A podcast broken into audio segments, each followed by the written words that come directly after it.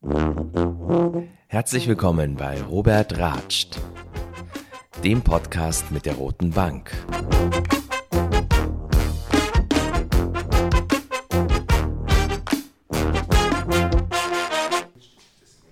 Herzlich willkommen, liebe Zuhörer, zum zweiten Podcast von Robert Ratscht.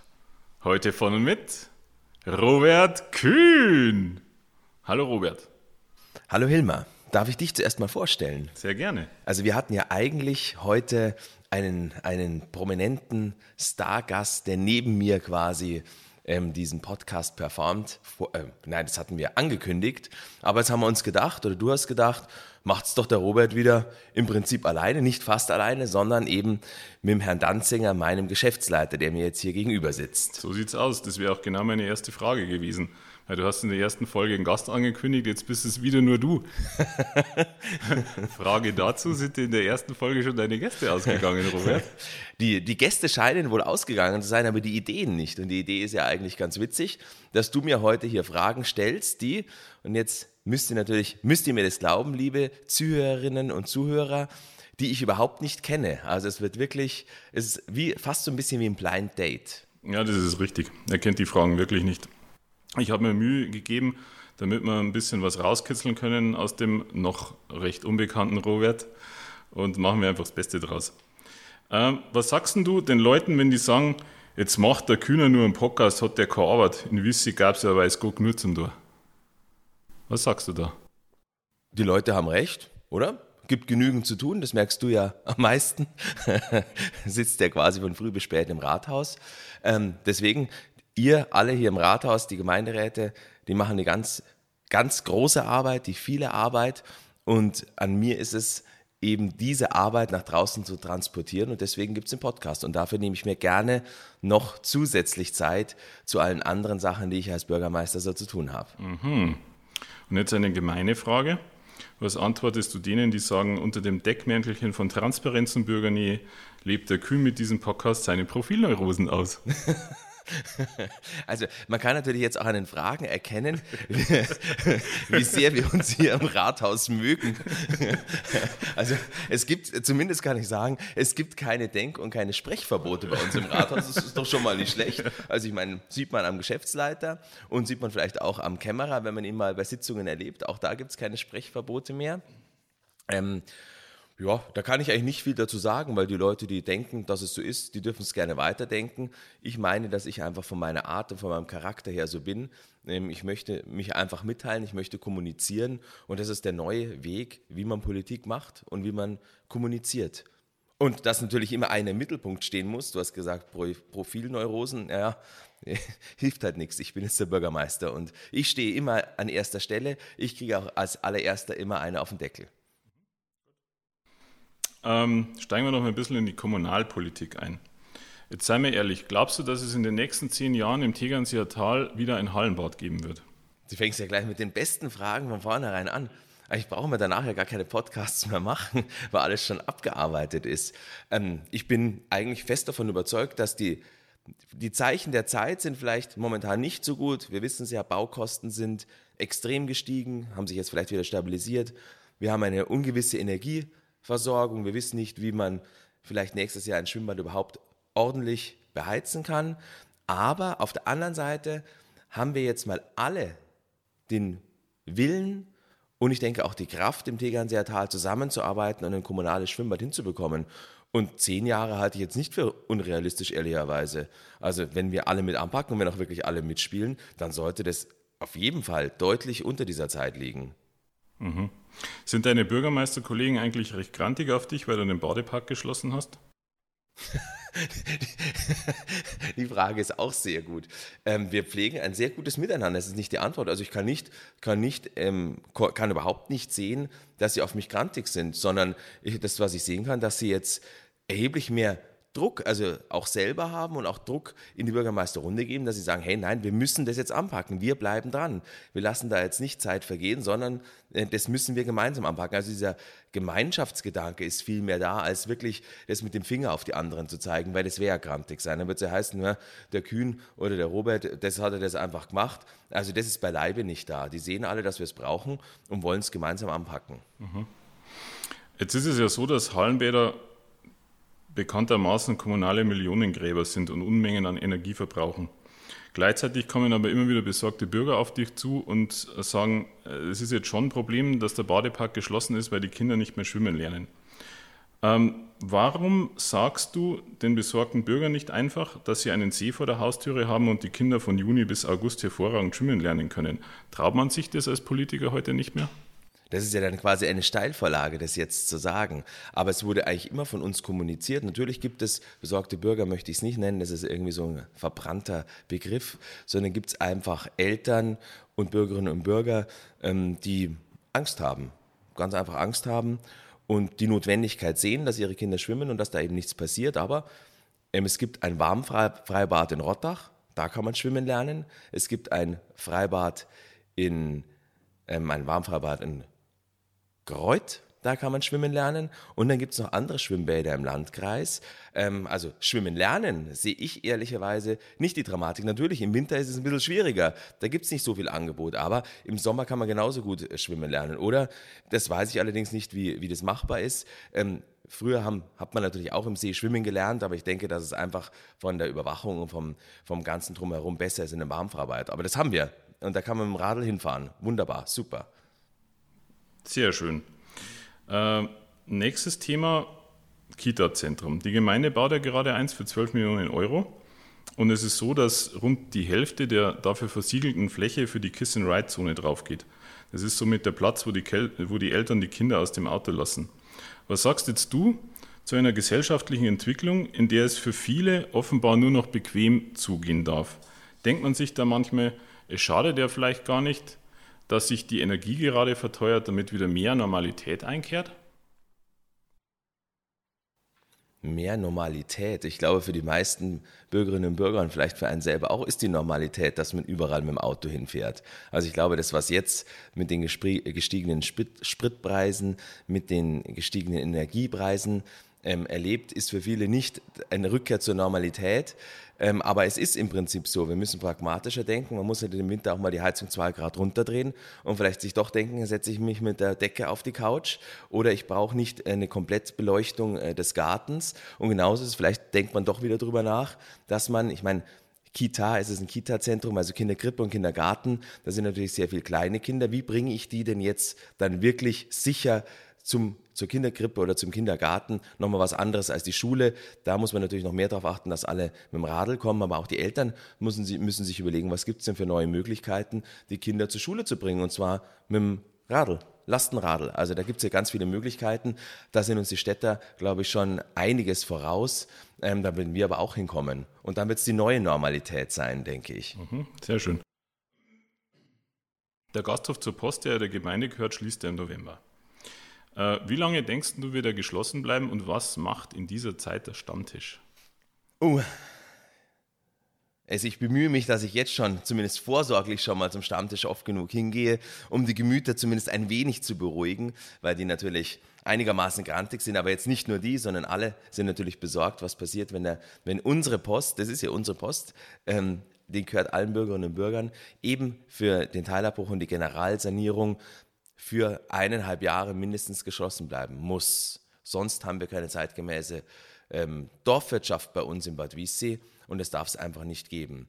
Aber was ich denen sage, heißt, naja, Zähne zusammenbeißen, sich auch mal woanders hintrauen. Also ich meine, es gibt auch neue Lokalitäten, die bei uns aufmachen. Vielleicht nicht gleich von Anfang an immer grantig sein, sondern einmal zweite Mal hingehen, das dritte Mal hingehen und dann fühlt man sich da auch ganz wohl. Also ich denke jetzt zum Beispiel Freibad Ad Winkel, da hat jetzt was Neues aufgemacht, das Sonnenbichel hat wieder neu aufgemacht. Und denen sollte man doch allen eine Chance geben. Und wir als Gemeinde Bad Wiessee machen uns natürlich auch Gedanken, wie wir nächsten, zumindest im nächsten Sommer, eine wunderbare Alternative vielleicht zur Post hinbekommen. Und da sind wir dran. Kann jetzt natürlich noch nicht zu viel verraten, aber man muss ja auch schon mal ein paar andere Sachen anteasern, damit man neugierig bleibt. Das wird ja spannend. Oh ja. Wie viel wird denn der Umbau von der Post voraussichtlich kosten? In der Tegernseer Stimme stand ja was von 200.000 Euro. Das kann doch nicht richtig sein, oder? Ich glaube auch nicht. Ich glaube, da wurde nicht ordentlich recherchiert in der Tegernseer Stimme. Es ist nämlich erheblich mehr, was der Umbau kostet. Das können wir uns ja alle denken. Ähm, die finalen Zahlen haben wir noch nicht in der Gemeinde, aber es wird sich auf jeden Fall um Millionenbeträge handeln. Diese 200.000 in der Tegernseer Stimme waren, waren Planungskosten ähm, für das Hotel Gasthof zur Post. Bist du denn eigentlich enttäuscht, wenn solche Enden von Presseorganen veröffentlichen werden? Oder denkst du dir, bei dem Fachkräftemangel ist es ja kein Wunder? du nimmst ja quasi schon alles vorweg. Nein, überhaupt nicht. Also das muss man alles sportlich sehen. Also da werden ja öfters vielleicht nicht ordentlich recherchierte Fakten wiedergegeben oder sogenannte Fakten wiedergegeben. Ähm, dafür ist übrigens auch der Podcast da, dass man sowas mal klarstellt, dass man eben sagt, nein, die Post kostet doch ein bisschen mehr, weil es ein erheblich, ein, ein wahnsinniger Umbau in einem Denkmal, zum Teil denkmalgeschützten Gebäude ist. Ich stelle jetzt mal die gleiche Frage, die du jedes Jahr von den Grundschulkindern der dritten und vierten Klasse gestellt bekommst. Wie viel verdienst du eigentlich? Ja, das ist eigentlich auch relativ einfach, gell? Der Herr Geschäftsleiter müsste eigentlich wissen. Ich verstehe das gar nicht. Ähm, jeder Bürgermeister wird ja eingeteilt nach ähm, Einwohneranzahl, kriegt er eine Besoldungsstufe. Bei mir wir sind ja in Bad Wiessee knapp über 5000 Einwohner und diese Besoldungsstufe, die ich bekomme, A16, ist von, gilt von 5000 bis 10.000 Einwohner und dann kriege ich noch eine Aufwandsentschädigung dazu, die der Gemeinderat am Anfang der Legislatur ähm, beschlossen hat. Da kann man zwischen einem Range, da musst du mir noch helfen, zwischen 300 und 700 Euro kann der Gemeinderat entscheiden, was er dem Bürgermeister zugesteht. Ähm, bei uns war es ziemlich genau 490, also in der Mitte lag, lag das, was ich vorgeschlagen habe, dem der Gemeinderat auch gefolgt ist. Summa summarum kommt dann am Ende raus, weil das ist ja das, was alle Leute wissen wollen, ist ein Nettobetrag von 5.700 Euro. Ja, vielen Dank, sehr transparent. Da hat es mir doch der Bundestagsabgeordnete PR vorgemacht. Ach, die süßen Kleinen. Bedauerst du eigentlich, dass du keine Kinder hast? Hast du schon mal über Adoption nachgedacht? Oh ja, das habe ich schon mal nachgedacht. Gute Frage, das hätte ich schon mal erzählt. Da waren mein Mann und ich, aber da waren wir noch relativ jung, ich glaube 22. Und da haben wir uns tatsächlich Gedanken gemacht, ob wir das für unsere weitere Lebensplanung in Angriff nehmen wollen, ein, ein kleines Kindlein zu adoptieren. Aber wir sind dann doch wieder relativ schnell davon abgekommen. Man, hatte so, man hat so viel im Kopf, dass ich das gerne sicherlich anderen überlassen möchte, die das vom Herzen aus dann gerne machen. Also das ist jetzt vielleicht ein bisschen komisch, aber. Eine nein, schöne Antwort. Es, es geht, ja. Ähm, noch eine Frage zur Alltagstauglichkeit. Weißt du eigentlich, was ein Stück Butter kostet und eine Kilowattstunde Gas? Butter ist relativ teuer geworden. Ich denke, sie kostet 1,50 Euro die Butter. Mm. Falsch.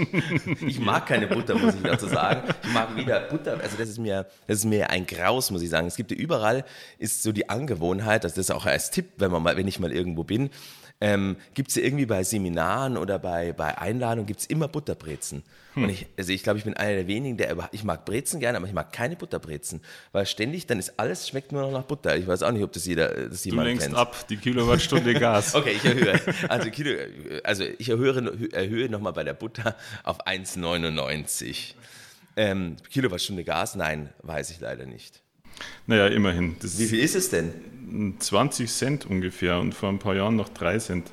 Und Butter kostet ah. übrigens, glaube ich, 3 Euro Stück und nicht 2. Aber es war schon halbwegs richtig besser, als der Bundeskanzler nicht weiß, was der Liter Diesel kostet. Ähm, was ja auffällt, ist, dass im Gemeinderat fast ausschließlich nur mehr einstimmige Beschlüsse gefasst werden. Äh, und im Gemeinderat sitzt ja fast die Hälfte der Mitglieder im äh, Bereich der CSU. Kann man also daraus folgern, dass du astreine CSU-Kommunalpolitik betreibst? also ich glaube, dass, dass der Florian Sarat, also dass der Flori und ich uns in der Tat, ähm, dass, wir, dass wir ganz oft einer Meinung sind und dass wir, dass wir da das Beste zum Wohle des Ortes erreichen wollen. Ob das jetzt CSU-Politik ist. Ähm, Oder ich, einfach gute Politik? Ich, ich, glaube, es ist einfach gut. Nein, es ist gemeinsame Politik. Das ist das, was ausmacht, weil im Prinzip ist es doch alles ob es jetzt Freie Wähler, ob es jetzt Grüne, SPD oder CSU ist, bei uns im Kleinen spielt das eigentlich keine Rolle. Vielleicht bei den Wahlen sicherlich noch mal ein bisschen mehr, aber ich habe nicht das Gefühl, dass hier, dass hier ähm, zu Lasten des Parteibuchs Politik bei uns im Adviste gemacht wird. Mhm. Und wie gestaltet sich eigentlich die Zusammenarbeit mit dem CSU-geführten Landratsamt? Ist der Herr Landrat nett zu dir? Also eines, was man Herrn Landrat nicht vorwerfen kann, ist, dass er nicht nett ist. Nein, der Herr von, von Löwes, der Olaf, ist ähm, äußerst umgänglich, kommunikativ, ähm, was natürlich immer, aber das ist immer, wenn man mit irgendwelchen zusammenarbeitet, was, was natürlich ein bisschen, was man merkt, ist eine starke Überbelastung des Landratsamtes und ich denke, hängt auch einfach damit zu tun, dass die extremen Personalmangel haben und das führt natürlich unweigerlich auch ähm, zu Ärgernissen bei uns im Haus. Also das ist ganz klar und vielleicht auch zu Ärgernissen bei den Bürgerinnen und Bürgern. Aber das Gute ist, man kann den Olaf wirklich immer sofort anrufen ähm, und er bemüht sich, ähm, da eine Lösung zu finden. Apropos, wirst du eigentlich 2026 für den Landrat kandidieren? Schließlich hast du ja vor kurzem eine der wichtigsten äh, Zeitungsseiten im Land bekommen, die Seite 3 der Süddeutschen Zeitung. Du meinst, dass meine rote Bank dann von Bad Wiessee nach Miesbach umziehen Möglicherweise. sollte? Möglicherweise. Ach, ähm, ich glaube, als Politiker darf man nie Ja oder Nein sagen, ähm, weil man nie weiß, wo der Weg einen hinführt. Das wusste ich davor auch nicht, wie ich in eine Partei eingetreten bin und Ortsvereinsvorsitzender geworden bin. Ich wusste zwar, dass ich mal als Bürgermeister kandidieren möchte, ähm, aber ähm, dass es mich dann zuerst von der Landtagskandidatur Bad Tölz, Wolfertshausen, Garmisch-Partenkirchen, dann bis zur Bürgermeisterkandidatur hierher treibt, das wusste ich damals noch nicht. Und hm, ich bin der Meinung, zuerst mal muss ich die großen Aufgaben im Bad Wiessee bewältigen und auf den Weg bringen. Das ist ganz, ganz wichtig. Wir wissen ja, wie unser Ort teilweise wartet auf Fertigstellung oder erstmal Beginn von manchen Projekten und dann wird man weitersehen. Aber natürlich, also man ist ja ein ehrgeiziger Mensch. Man könnte nie sagen, dass eine Herausforderungen nicht vielleicht mh, hm, doch zu anderen, anderen Sachen bringen, über die man jetzt noch nicht nachdenkt. So, so. So, so. Du kandidierst also sehr gut. äh, wer denkst du, wird denn dann dein Gegenkandidat von der CSU werden? Ach, das ist echt schwierig. Also ich glaube, es tut sich bis jetzt hm, würde ich mal so sagen, noch keiner besonders hervor und schreit hier. Also das merkt man, Sie haben natürlich einen Landrat, ähm, der momentan noch da ist und man weiß, er hört auf. Aber nein, es hat sich, also in meinen Augen noch niemand besonders profiliert, wo man sagt, ja, der, der gibt jetzt Gas, ja, der, auf den können wir jetzt setzen. Der ist das richtige Pferd. Und wie sieht es dann mit der Landtagskandidatur Kandidatur im nächsten Jahr aus? Gehört dein Herz ausschließlich den Wiesierinnen und Wiesiern? Natürlich, mein Herz schlägt immer. Also erstens links und dann ähm, den Wiesierinnen und Wiesiern. Ja, das stellt ja, alle Parteien stellen ja ähm, Kandidierende auf. Ich denke, die Frau Eigner wird es sicherlich wieder für die CSU machen.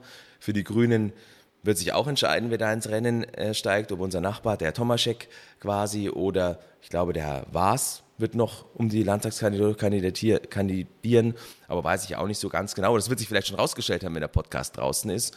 Und äh, für die SPD hat schon unser Kreisvorsitzender, der Bruno, seinen Hut äh, angekündigt, seinen Hut in den Ring zu werfen. Sagen wir so. Gut, also keine Kandidatur. Nein.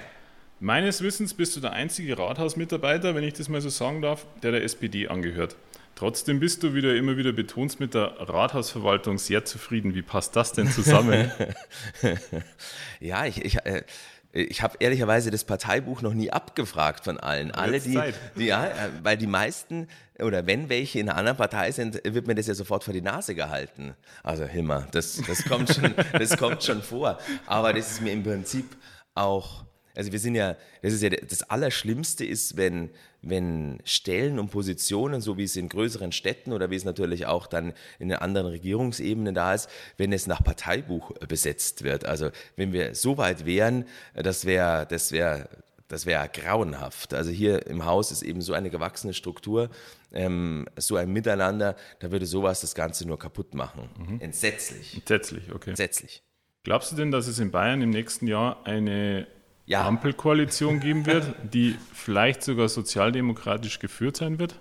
Also ich glaube, dass bei der nächsten Landtagswahl, und das kann man, das kann man doch schon mal als, als kleinen Auftakt in die Landtagswahl äh, betrachten, dass wenn die anderen Parteien, wenn ähm, Rot, Grün, Gelb äh, ordentlichen Wahlkampf machen, ordentliche Arbeit machen und mal aufzeigen, was, was vielleicht alles nicht so gut gelaufen ist in Bayern, äh, eine plausible Chance besteht, dass wir der CSU einen empfindlichen Schlag, ähm, ähm, wie sagt man, Schlag zuführen, na, sagt man nicht, doch, versetzen. Zu, versetzen, ah ja, danke, versetzen können. Wenn nicht, und man muss immer ähm, an, an den Wahlsieg glauben. Wenn man nicht an den Wahlsieg glaubt, braucht man gar nicht antreten. Und deswegen ist es, glaube ich, mein, mein Tipp an, an alle, die in den Parteispitzen auf Landesebene sitzen, glaubt an den Sieg und kämpft dafür. Mhm. Und auf wie viel Prozent schätzt du die CSU nächstes Jahr bei der Landtagswahl? Unter, es geht doch immer unter 30, über 30. Richtig, ja. Also ich glaube, dass sie knapp an 30 landen werden. Also ich glaube, dass die, dass die, dass die, also vielleicht bei uns im Tegernsee Tal ist es noch nicht angekommen, aber die Städte machen ja sehr viel aus und andere Landesteile auch, äh, dass da noch sehr viel Bewegung drinnen ist und auch ähm, Unzufriedenheit. Dann wird es ja mit den Freien Wählern nicht mehr reichen. Also käme nur in Frage Schwarz-Grün. Siehst du die Option? Naja, was heißt, sehe ich die Option? Ich vertrete immer die Meinung, dass alle, die gewählt worden sind, ähm, einen gewissen Regierungsauftrag haben und es wäre von den Grünen nicht gut, wenn sie nicht in Koalitionsverhandlungen einsteigen würden, genauso für die CSU nicht gut wäre, wenn es eben reicht, weil das so ist unsere parlamentarische Demokratie. Ähm, und wenn zwei Parteien eben den Auftrag von der Bürgerschaft bekommen haben, dann ist es auch ihre Pflicht, in Verhandlungen zu gehen. Insofern, also kann ich, stehe ich dem neutral gegenüber oder sehe das als politischen oder demokratischen Prozess bei uns im Land. Mhm. Jetzt bist du ja ein umtriebiges Kerlchen. Danke. Was machst du denn aus kommunalpolitischer Sicht richtig oder besser als andere Bürgermeister? Hättest du da Infos für uns? so, so, kleine Tipps für die. Nein, das mag ich überhaupt nicht sagen. Jeder, jeder ist, ist seine ganz eigene Persönlichkeit und das muss ja zu der jeweiligen Person passen, weil das ist was, weswegen wir hier alle gewählt worden sind, weil die Leute in uns irgendetwas gesehen haben, ähm, und darauf vertrauen, dass wir genau das, was sie in uns gesehen haben, wirklich in die Politik, in die Tagespolitik bringen. Und da gehört eben Ehrlichkeit dazu. Und Ehrlichkeit bedeutet auch so zu sein, wie man eben ist. Und der eine nimmt gerne einen Podcast auf und der andere macht lieber, lieber Zeitungsinterviews. Noch der nächste geht lieber raus und redet. Also da hat jeder seine Über eigene. den Wolf zum Beispiel. Ja, über den Wolf zum Beispiel beim, bei der Hauptalmbegehung. Ja. Was hast denn du für eine Ansicht zum Wolf? Also habe ich ja schon mehrfach gesagt, dass der Wolf nicht hierher gehört in unsere Kulturlandschaft, weil sonst würden die Almen nicht mehr so ausschauen, wie sie jetzt ausschauen. Und ich bin, wie gesagt, beim Haupt, bei der Hauptalmbegehung sechs Almen abgelaufen, bei denen ich teilweise noch nie war. Und da sieht man schon, ähm, was die Almbäuerinnen und Bauern dort oben geschaffen haben über die letzten Jahrhunderte. Ja, richtig. Was würdest du am anderen Bürgermeisterkandidaten der SPD empfehlen, der in einer tiefschwarzen Region gegen einen CSU-Kandidaten antreten möchte oder antritt. Was ich dem empfehlen würde, ja. auf jeden Fall schon mal antreten. Das ist schon mal wichtig, dass man sich traut und dann laufen, laufen, laufen. Geht nicht anders. Also ich glaube, ich habe. An, ja, habe an fast, also ich kann ja nur von mir sprechen, aber an fast jeder Haustüre ähm, geklopft, habe mich vorgestellt das wird nicht alleine dazu beigetragen haben, aber es kommt am Ende darauf an, dass die Leute einen kennen, dass sie wissen, wie man ist. Ist man sympathisch, ist man nicht sympathisch? Und als SPD, da hat man ja meistens den, den Malus, dass man überhaupt nicht so bekannt ist wie ein CSU-Kandidat. Und das erstmal, sich da erstmal auf Augenhöhe zu bringen, das braucht viele, viele Wochenenden, viele, viele Tage, wirklich nur laufen, laufen, laufen, laufen. Ähm, anders geht's nicht. Anstrengend. Mag wohl so sein, aber manchmal lohnt sich's, habe ich gehört. Ja, offenbar. welche Defizite hatten aus deiner Sicht der Landkreis Miesbach und welche davon kann man tatsächlich aus dem Landratsamt heraus aktiv angehen? Defizite. Naja, der Verkehr ist ein großes Defizit, das ist ganz klar. Ähm, wie die Verkehrssteuerung ist, und das ist Landratsamtarbeit. Ähm, dann ist ein Defizit einfach, dass, dass zu wenig Personal da ist, um Sachen äh, entsprechend schnell und ordentlich abzuarbeiten. Also ich glaube, das kann übrigens auch das Landratsamt versuchen, selber hinzubekommen. Denkst du denn, man löst das immer mit mehr Personal oder geht es vielleicht auch mal um die effizient, den effizienten Einsatz von Personal? Das, da müsste ich jetzt natürlich die Verwaltungsfachkraft fragen. Ja. Äh, das bist ich, natürlich ja, du. Ja. Um deine Einschätzung bitten.